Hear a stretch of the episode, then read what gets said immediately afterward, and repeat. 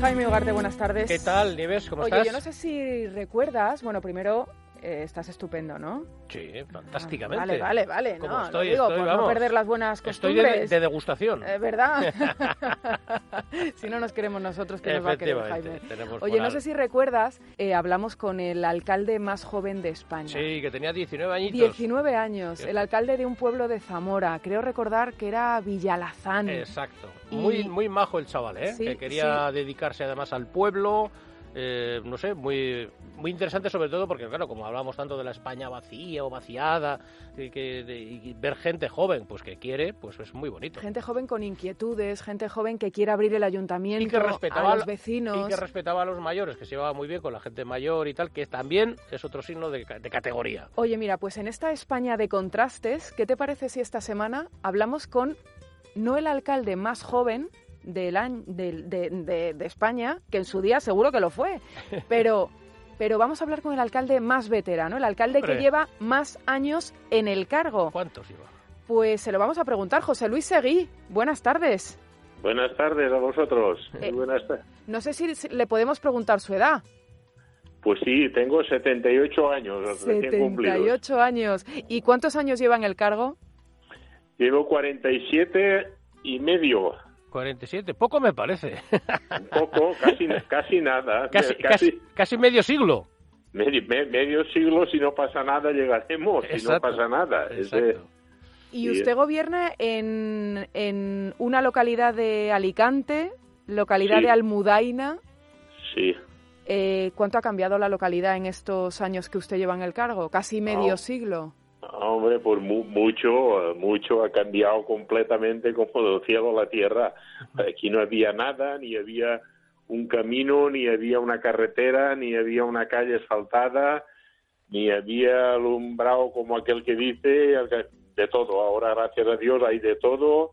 Una torre que tengo también está restaurada, visitándola, que se visita, ya te digo, y todo lo que hace falta en un pueblo, pues está bien arreglado todo. Siempre preguntamos, alcalde, ¿por qué debemos ir a visitar eh, su pueblo? ¿Qué, qué tiene? Véndanoslo.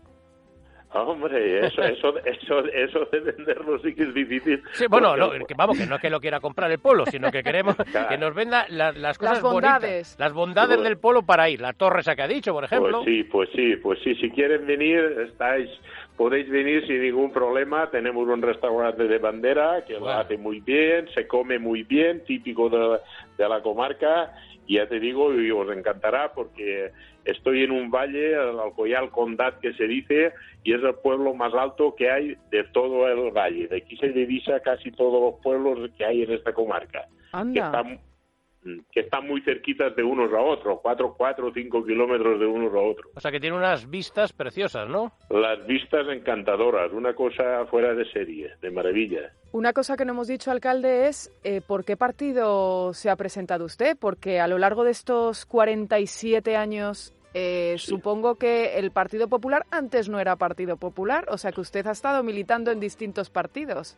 Pues no, yo he estado, yo me presenté cuando se estableció la democracia en la UCD. A, a continu- estuve los cuatro años que duró, después ya me presenté dos veces por AP. y Alianza por- Popular. Alianza Popular y después por el, por el PT, por el Partido Popular. Y hasta, y hasta hoy. ¿Cuántas elecciones ha ganado? ¿Lo sabe? Y pues 11, 11 o- elecciones. 11, 11 legislaturas. Y supongo que ya no tendrá rival, ¿no? Que ya dirán, ¿para qué nos vamos a, a presentar por otras listas? Si José Luis se las lleva todas de calle, a todos los vecinos. siempre, siempre hay gente que se presenta, si no son del pueblo, pues son de fuera, ponen una lista o dos. o- Seguro, ¿sabes? eh, seguro que le dicen, don José Luis, déjele usted ya un poco, hombre, que, es que si está usted ahí, vamos, no, no ganamos ni, ni, ni a la de tres. No, no, no me, no me dicen nada, no es el decir lo que prueban, es como aquel, como el que va a los toros y, y entran todos los toreros y los picadores y todos a torear. y el que gana, gana, y el que no gana, pues ya sabe lo que tiene que hacer. Eso sí. Pero, eh, no, lo, que le iba a decir, eh, perdona, Nieves, es que cuando alguien lleva tanto tiempo, tantas legislaturas, en pueblos que son relativamente pequeños, es, eh, es indiscutible que usted goza de, del favor un poco de lo que, del, del pueblo porque habrá hecho muchas cosas. Esto es, en fin, son datos objetivos, ¿no? Pues sí, sí, eso es así, porque las elecciones no es que se ganen ahora, las elecciones no se ganan el mes último de las elecciones. Pues a partir de ahí, pues a trabajar los cuatro años y cuando vienen los cuatro años, por pues las elecciones, si lo has hecho bien, la gente te lo compensa y te, y te da su confianza y por eso ganas. Y, ahí no tiene más vuelta de puya, de hoja. Eh, eh. Don José Luis, tengo entendido que en las pasadas elecciones tuvieron que convencerle, que usted ya decía, oye, que yo ya tengo una edad, que voy a cumplir 78 años, que, que yo ya quiero estar en casa tranquilito. Pues sí, sí, porque claro, yo tengo mi mujer y tengo mis hijos y claro, y papá, tú ya estás bien, ya está la cosa, lo dejas de estar ido buscando por aquí y por allá y mira que tú aún estás bien, estás joven, te conocen todos, tienes bastantes amistades, no paras de hacer cosas, las ganas de trabajar no te se han terminado y es verdad, a mí cuando me se termine todo eso pues sí que lo tengo claro, me retiro y me voy, pero ahora estoy ilusionado como si fuera el primer día, eso lo tengo claro. Qué bonito, qué bonito, pues es una gran noticia para su pueblo, porque en el momento, la edad, yo creo que la edad es un algo que viene en el carnet de identidad, pero el espíritu es otra cosa y el espíritu que, que vamos, que, que noto, no creo que lo notas de, de, alguien que tiene, pues eso, fíjate la palabra que ha dicho, o sea, 11 veces, eh, 11 victorias en, eh, en las elecciones y tiene ilusión, que eso es lo, lo bonito por su pueblo. Pues sí, al 100%. Tengo la misma ilusión que tenías, con ganas de hacer cosas cosas pedidas, cosas que mm, recientemente me se han aprobado y cosas que tengo subastadas, caminos y cosas, pues sin parar. Ya te digo, y la ilusión no me se termina y eso pues a mí me hace, me da ánimo, tengo ganas de, de luchar y trabajar y no de estar en casa ahí sin hacer nada y por no viajar lo mejor, Alicante, Valencia, donde tenemos nosotros la Diputación en Alicante y en Valencia pues el consejo y claro, pues si hay que ir, pues se coge el coche y se va y en fin, con eso no tengo ningún impedimento de momento y eso pues me anima a todo. Y que siga así muchos años. José Luis Seguí, alcalde de Almudaina, en Alicante, muchísimas gracias. Y a ver si dentro de cuatro años le siguen animando para que se vuelva a presentar. Gracias a vosotros, ya te digo, y, hasta siempre y cuando queráis, ya te digo, mira, a luchar y a trabajar por el pueblo y por los vecinos, cuando más mejor. Sí, señor. Muchas gracias. Buen alcalde, tenemos buen alcalde ahí. ¿eh? Tenemos buenos alcaldes. Sí, ¿eh? Bueno, es que con ocho mil y pico yo confieso, municipios. Claro yo, confieso que estos son mucho más cercanos, me, interesan más, me agradan más los alcaldes de cualquier signo de, de España porque tienen otro punto. Ya los políticos ya Ay, son más cansinos. Oye, pero fíjate que en este caso eh, el alcalde más joven y el alcalde más veterano coincide que es del mismo partido político, pues que podría haber sido de cualquier otro, pero el alcalde del Partido Popular, el más joven y el más sido veterano. otro partido, los hubiéramos entrevistado igual, por supuesto. Por supuesto. Eh, Paloma Cuevas. ¿Qué tal, Nieves? Buenas tardes. El imperdible, una de las Buenas tardes, Paloma, que no me saludas, hija. Una de las, una de las secciones, uno de los momentos más esperados del eh, programa. El typical Spanish de El typical Spanish y el imperdible. Sí. El imperdible. ¿Qué no, ¿Qué no podemos dejar de tener en cuenta y dónde? Os voy a dar tres pistas. A ver. Mar, levante y arroz. Mar, pues, Valencia. Era inconfundible. sí, sí, sí, y nos vamos a ir a Valencia de la mano de nuestra compañera Sara Becerro. No sé cuál es su imperdible. Lo único que me ha dicho es que los arroces melosos son inolvidables. Buenas tardes a todos los oyentes de Diter. Soy Sara Becerro, redactora del informativo regional de esta casa, y mi respuesta, sin lugar a dudas, a cuál sería mi restaurante imperdible en mi terreta en Valencia es la Perleta Valenciana.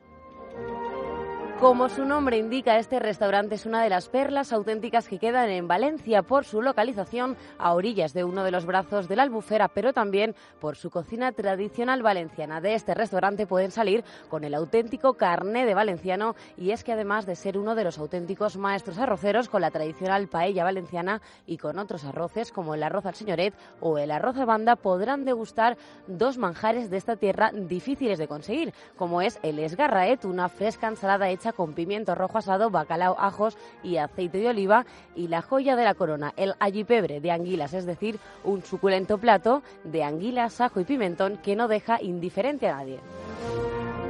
Y como no puede ser de otra manera, el clima mediterráneo seguro que les acompaña en la velada, así que no pierdan la oportunidad de degustar estos manjares en su maravillosa terraza con olor a Mediterráneo.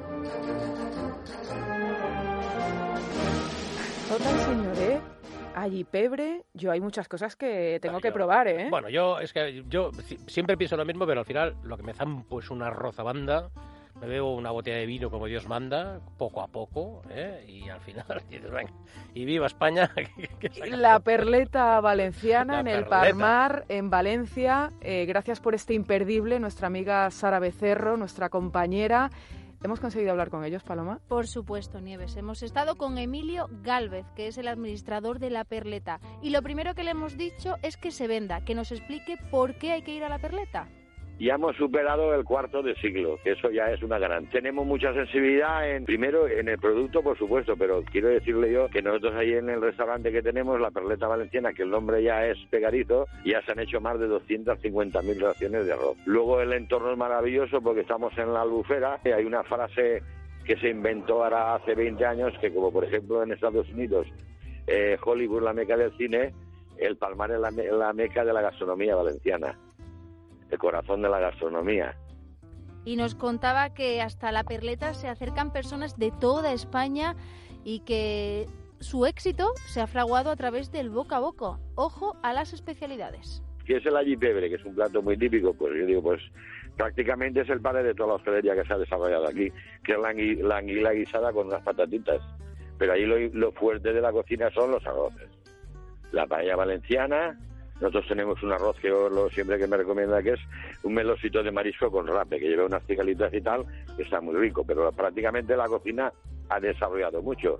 Tiene sepia, calamares, esgarraé, puntilla, eh, calamar plancha, cebollada de anguilas. La cocina ha desarrollado mucho. Madre mía. joder, que, que me están dando un hambre. Hombre, Madre Pero mía. ¿sabéis cuál es su máximo secreto? ¿cuál? Que también vende cultura. Ah, sí. Ahora vais a entender por qué. Que tengo algo que a la gente le encanta o le gusta. Tenía, por ejemplo, que hemos trabajado en temporadas mucho, que cuando había tanto trabajo, si los clientes no me sentaba un ratito a hablar con ellos, se me enfadaban. Transmito cocina y cultura, que son dos cosas muy importantes. Transmito cocina y cultura.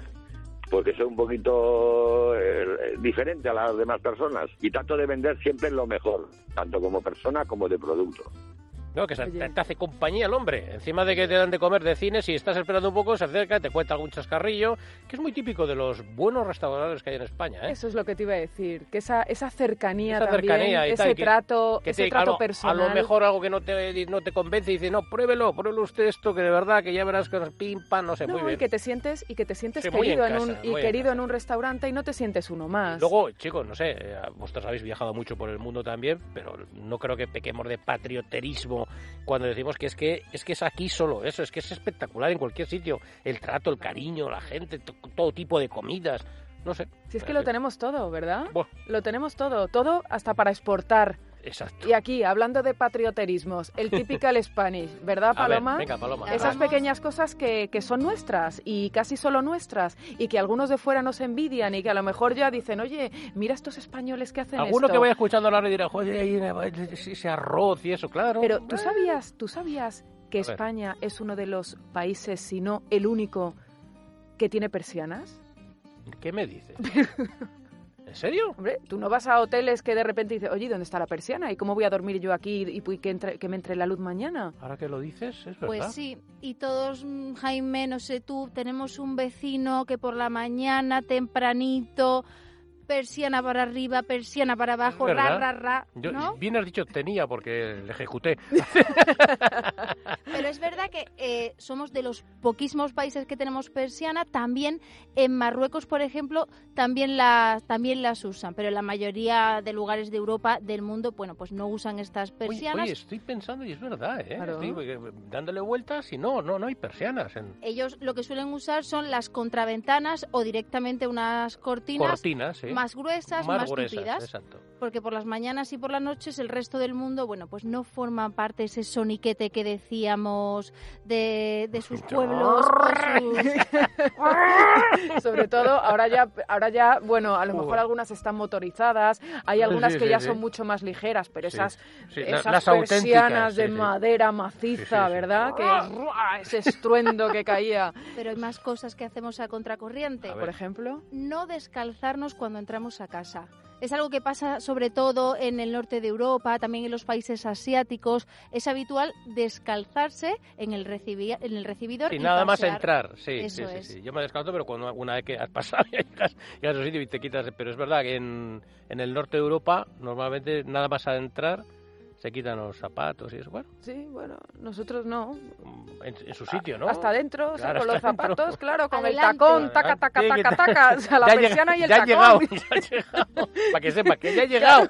Tenemos, bueno, como nos viera Maricondo Nieves, como se entere Maricondo, bueno... No me hables de maricondo, Paloma. ¿Qué la pasa? Vamos, vamos con otra, con otra cosa también, que somos únicos. Usamos dos apellidos. Es verdad, es verdad. Hombre, dos apellidos vascos, normalmente. Y no solo los árbitros, digo, porque a los Sí, árbitros se les conoce siempre con los, dos, apellidos. sí, señor. No, no, aquí usamos el, el- en el resto del mundo que utilizan Uno, solamente ¿no? el primero. Uno, el primero. De hecho, bueno, pues ya sabéis, si tenéis amigos extranjeros, les resulta muy extraño que además tengamos dos apellidos en el DNI o en el pasaporte.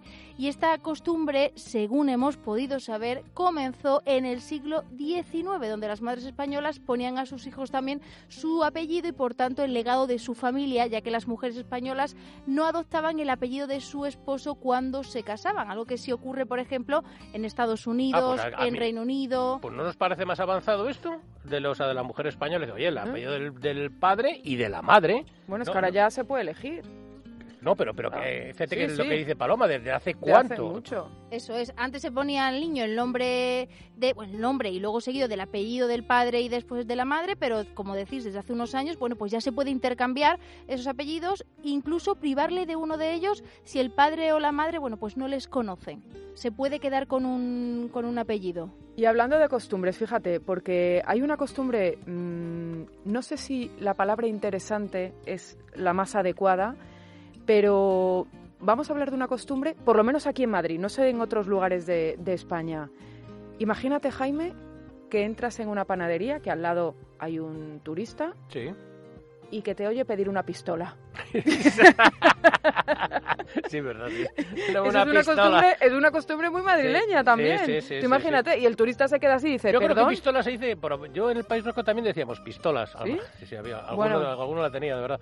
Pero, y ya pero sí que es verdad que para todo hay teorías, Jaime. ¿Por La qué se dice pistola? porque parece, ¿no? Se parecía ¿no? un poco a tipo baguette o... Pues nosotros hemos un poco buscado por las redes y por internet y al parecer se deriva de, la pis- de una palabra eh, alemana, pistolé, con la que se refieren a las barras de pan muy finas y alargadas que son Ah. A las baguettes, aunque también Ah, hay ¿ves? quien sostienen que el hecho de que se produzcan solo en Madrid tiene un motivo. Hay otras teorías que aseguran que empezó a usarse con el levantamiento de Madrid frente a las tropas francesas en la guerra de la independencia, porque los franceses habían arrebatado a los españoles cualquier tipo de arma y hasta los carniceros tenían que tener una licencia especial. Así que cuando se levantaron en armas, la forma menos sospechosa de repartirse las que quedaban, sí que los franceses se dieran cuenta, era metiéndolas en barras de pan. Claro, tú imagínate, decían, la- el franchute, una baguette. Y- y- Y, el- y el- ahí por Manuela Malasaña, y una pistola. Tenemos que decir que estas teorías no están probadas No, no, científicamente eh, ni eh, si demostradas. no le envero en. Ventrovate. Gracias, Paloma. Y esperando el Typical Spanish y el imperdible de la, de la la semana próxima semana. Bueno, y ahora Y ahora esto es... Música, ahora un poquito de música, sí, un, música. poquito, un poquito, un poquito Un de poquito de música, música. un poquito de música y un poquito también de Dani Palacios, que yo no sé esta semana con qué nos va a sorprender. Pues Dani, buenas tardes. buenas tardes. Buenas tardes, don Daniel. Pues con algo parecido a, a la última edición, es decir, la otra vez fueron canciones que mencionaban a otras canciones, ¿no? Que hacían Sí. como citas a otras canciones, y ahora son canciones que utilizan samples, sonidos ya pregrabados de otras canciones. Es decir, hay un montón de canciones que escuchamos en la actualidad que decimos, ah, qué, qué chula, y- pero Y de repente hay una, parte, hay, una parte, hay una parte de esa canción, una parte musical que no pertenece a esa canción que estamos escuchando, sino pertenece a otra. Pero Y se hace con- trozo- supongo con permiso, ¿no? Sí, con permiso. Claro. ver, Casi todas son con permiso. Casi todas las canciones de hip hop que escuchamos en la actualidad en la radio y música y la música pop que escuchamos ahora está basada en samples, es decir, Pero en eso que son guiños, sonidos son- guiños de, un, de un autor a otro. No, es un recurso simplemente que no tienen a lo mejor el, el tiempo o la producción para hacer una grabación nueva, entonces lo que utilizan es coger una parte de una canción que ya existe y la meten en su, en su canción y a partir de ese sonido que han pregrabado o regrabado puedes hacer otra canción nueva. Vamos a poner ejemplos. A Vamos a ver. empezar con él, una canción muy conocida que es eh, You Can Touch This de MC Hammer. You can't touch this. You can't touch this. You can't touch this.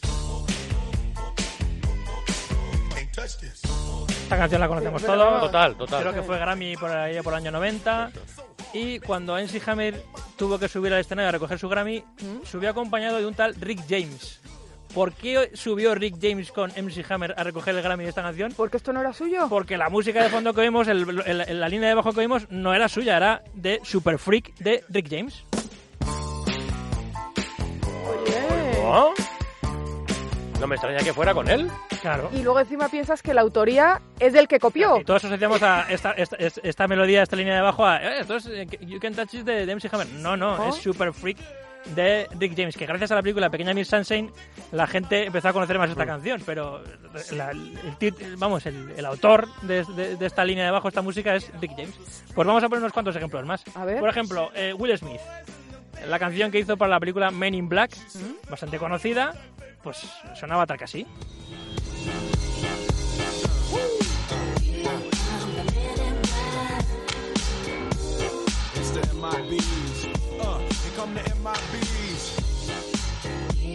Era copia de... esos, esos coros y, y- y esa- ese bajo que también suena que son muy funkies pertenecían a otra canción que se llama Forget Me Nuts de Patrice Rassen. Vamos a escucharlo.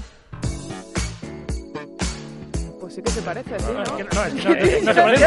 Es exactamente lo mismo. Lo que, Que pasa vamos, que se- las ponemos juntas se y coge, esa, se coge esa parte o se ralentiza o se, o se, o- o se acelera y pa- parece nuevo, pero realmente es, es- exactamente el mismo sonido que se corta y se pega y se utiliza para tu Y canción. luego vas utilizándolo en bucle durante toda la canción. Efectivamente, eso es lo que se hace habitualmente hoy en muchísimas canciones. Bueno, vamos a poner un montón de ejemplos. Vamos a escuchar el Hang Up de, el Hang Hang Up de De Madonna. Madonna. A ver. ¿Pero con qué, a qué se parece Vamos a eso? escuchar a Madonna y enseguida lo A vais a reconocer. So slowly, slowly, time goes by. So slowly, slowly, time goes by. So slowly, slowly, time goes by. So slowly, slowly, time goes by. So slowly, slowly, time goes by. So slowly. Es que estaba pidiendo aire. Esos Claro. te- esos- Duarte. esos- ese Sí, tecladito ese de tecladito enseguida la gente dijo, "Eh, pues esto es ABBA, esto es Gimme, Gimme, Gimme Anda. de ABBA. Anda. Claro, escuchar ABBA. Es verdad. ¡Ay! ¡Tía, Madonna! ¡Madonna! ¡Qué bueno! Es verdad, es de ABBA. Este- Ahora- Oye, este será difícil superable, este. eh, de- de- de- No, no, yo creo que es mejor. ¿Sí? eh, Sí, sí, sí. Ahora vamos a escuchar, vamos a hacer al revés. Hemos escuchado eh, las canciones que tomaban prestadas estas músicas. ¿no? Vamos- ahora vamos a escuchar el original y luego escuchamos la canción sampleada. A ver. Vamos a empezar con eh, el grupo que se llama The Child Eyes y Are You My Woman. A ver si escucháis esta melodía, a ver si os suena esta melodía.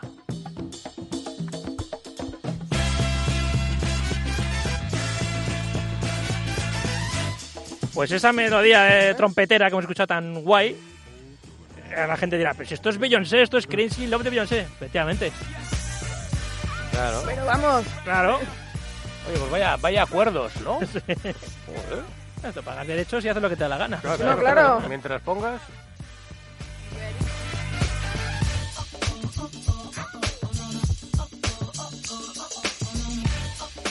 esto es buenísimo, Sí, ¿eh? bueno, pues vamos a escuchar más. Something Got a Hold on Me de Eta la James. grandísima Eta James. En cuanto escuchamos esto, Sometimes I get a good feeling, yeah. Yeah.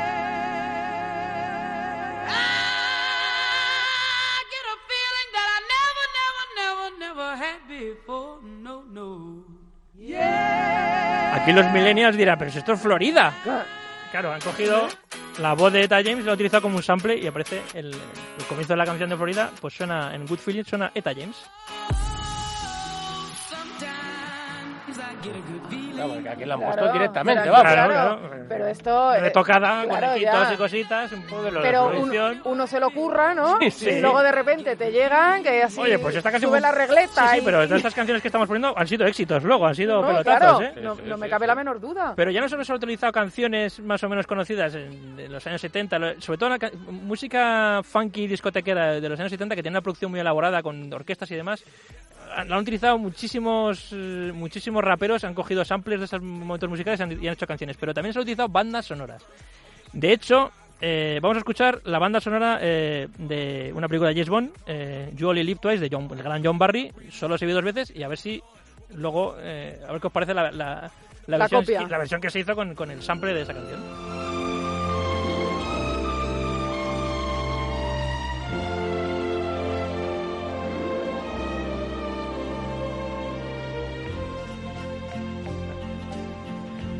Esta canción la cogió Nancy Sinatra para los títulos de crédito, hizo una versión muy bonita de esta canción. Pero luego, muchísimos años después, como 30 años después o así o más, llegó Robbie Williams, hizo Millennium y utilizó esta melodía y hizo esta canción. Esta canción. La toqueteó ahí con los coros, Sí. pero era lo mismo. Es lo mismo, pero, pero la canta por encima, pero... No, pero, pero plagió a 007. cuidadín, cuidadín, Robbie. Pero bueno, esto a la gente que le gusta la azúcar de Jaime Bond, Bond. Vamos, Estos son, son samples bastante. Muchos de ellos son evidentes, se reconocen enseguida. O sea, Sí. esto, esto, esto, esto, esto me suena a John Barry, a, James Bond, esto, estos ABBA son conocidos, o sea, son grupos. Eta James son, son conocidos, pero aquí llega Moby, que es muy gracioso, y utiliza en la banda sonora de Éxodo, de la película de Otto Preminger, eh, el, tema Fight for Survival, de Ernest Gold. Vamos a escuchar unos cuantos segundos.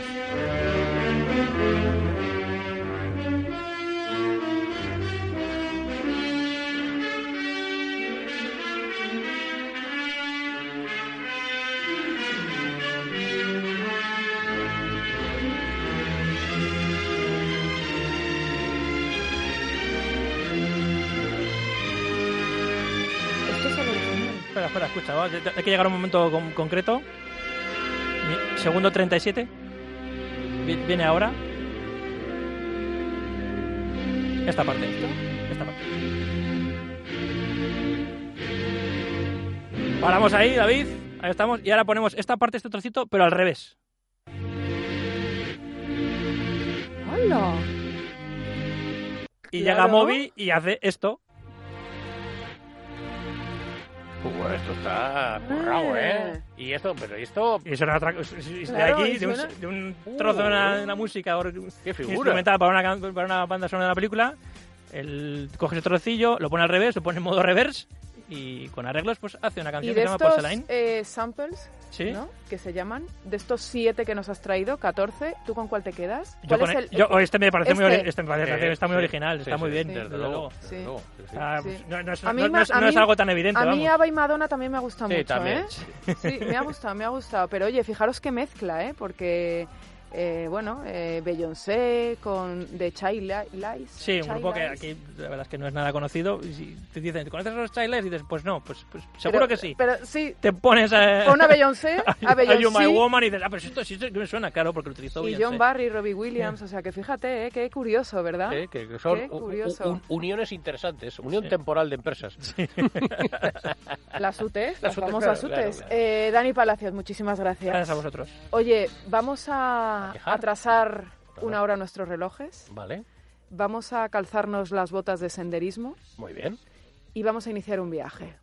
Nos vamos a ir, Jaime, hasta una isla canaria y además, según la que sabe, no somos ninguno de nosotros, según Kelly Robles, lo tiene absolutamente todo. Rutas entre volcanes, una selva de laurisilva y ojo, porque también presume de tener uno de los cielos más bonitos del mundo.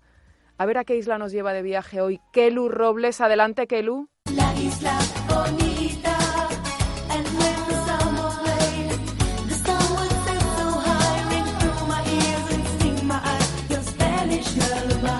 Seguro que la mayoría de nuestros oyentes Nieves ha acertado escuchando esta canción de Madonna, La Isla Bonita. ¿A qué isla de Canarias os voy a llevar de viaje hoy? A los despistados les despejo desde ya todo género de dudas porque nos vamos a La Palma.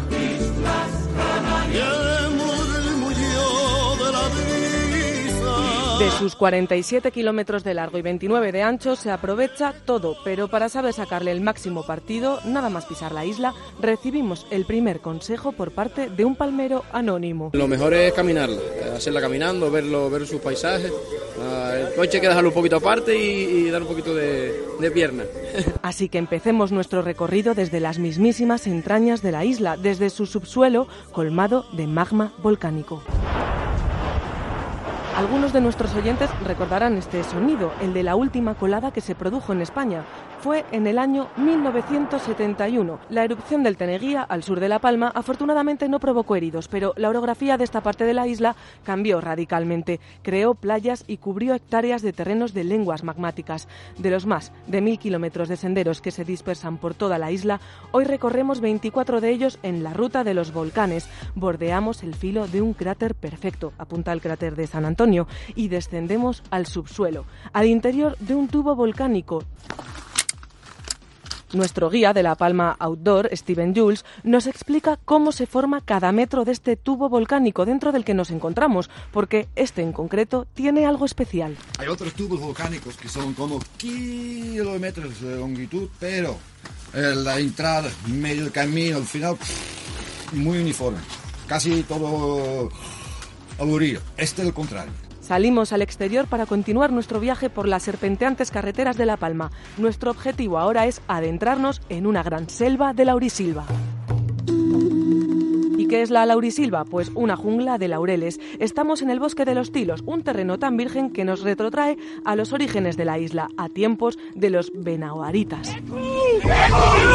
¿Quiénes eran los benaoaritas? Pues eran los indígenas que habitaban la isla antes de la llegada del hidalgo Alonso Fernández de Lugo. El capitán llegó desde la península con un claro objetivo, conquistar la isla.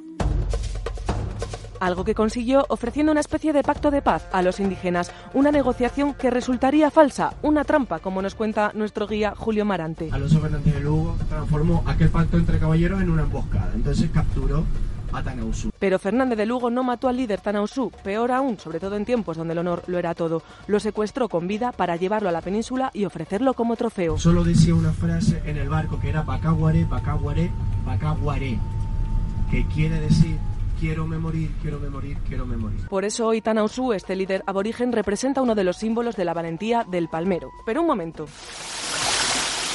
¿Por qué una cascada natural interrumpe nuestra travesía por el bosque de los Tilos? Este salto de agua es una de las mayores sorpresas que guarda La Palma. Y esto no acaba aquí, esto no ha hecho más que empezar, porque el sol comienza a caer. Está atardeciendo y nuestro objetivo está ahora a 2.400 metros de altura. En la cima del Roque de los Muchachos, la cima de la isla, tenemos una cita con las estrellas. La consejera de Turismo de La Palma, Alicia Van Ostende, nos recuerda que los cielos de La Palma se pueden contemplar desde cualquier punto de la isla, desde los pueblos y desde las ciudades también.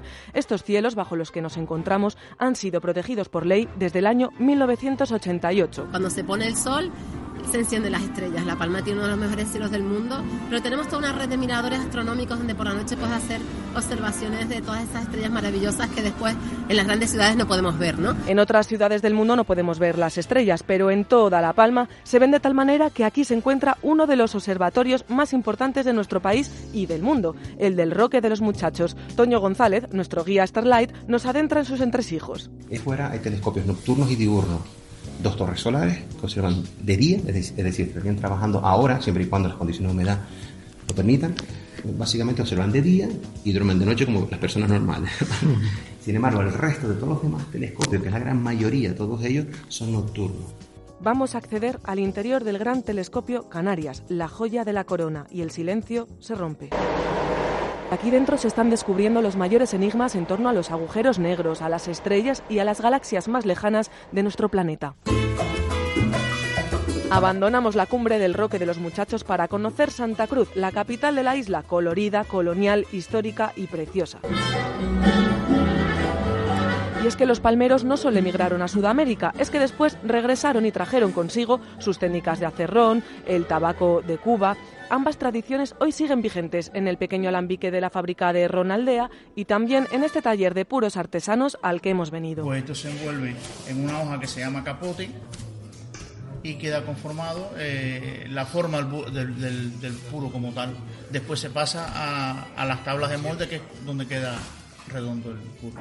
Su director Julio Cabrera reconoce que hoy quedan pocos talleres como este en la isla, pero resisten porque respetan la tradición. Me llama la atención que todo se haga a mano todavía, ¿sabes? Que, que realmente hayamos mantenido la tradición y darle un aire un poquito moderno, moderno entre comillas, ¿no? Porque al final es evolucionar mirando para atrás. No sé si os habéis dado cuenta, pero nos vamos de esta isla de Canarias sin haber pisado ni una sola de sus playas. Y no porque no sean maravillosas, es que este archipiélago es mucho más que sol y playa, y aquí en La Palma hemos podido comprobarlo. Así que hasta la próxima, chicos.